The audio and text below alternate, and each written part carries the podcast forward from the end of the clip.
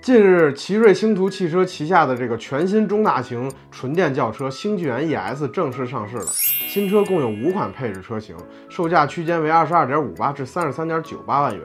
是星途汽车目前定位最高的车型。并且，奇瑞董事长尹同跃甚至表示，星纪元 ES 海外的售价甚至将高达百万级，这也足以证明奇瑞对该车是颇有信心的。给你自己点信心，你行的。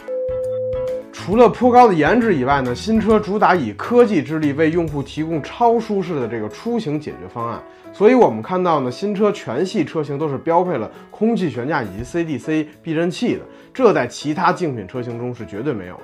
此外呢，新车在智能化方面也做得非常不错，支持高速、城市这个高架啊、城区道路啊、停车场等多种场景的端对端智能驾驶能力。而电动车的一些硬性指标上的，星纪元 ES 也是拿得出手的。首先是符合这个全五星碰撞标准，其次，这个四驱版本车型的零百加速达到了这个三点七秒，超长续航版本车型的续航里程呢达到了九百零五公里。那么这五款车型当中，哪款值得购买呢？猫爸则推荐这个中配的 Max 长续航版本以及顶配的四驱性能版。首先，中配的这个长续航版本具有七百二十公里的续航能力啊，基本可以满足大部分消费者的出行需求了，没必要多花三万元进阶这个超长续航版本了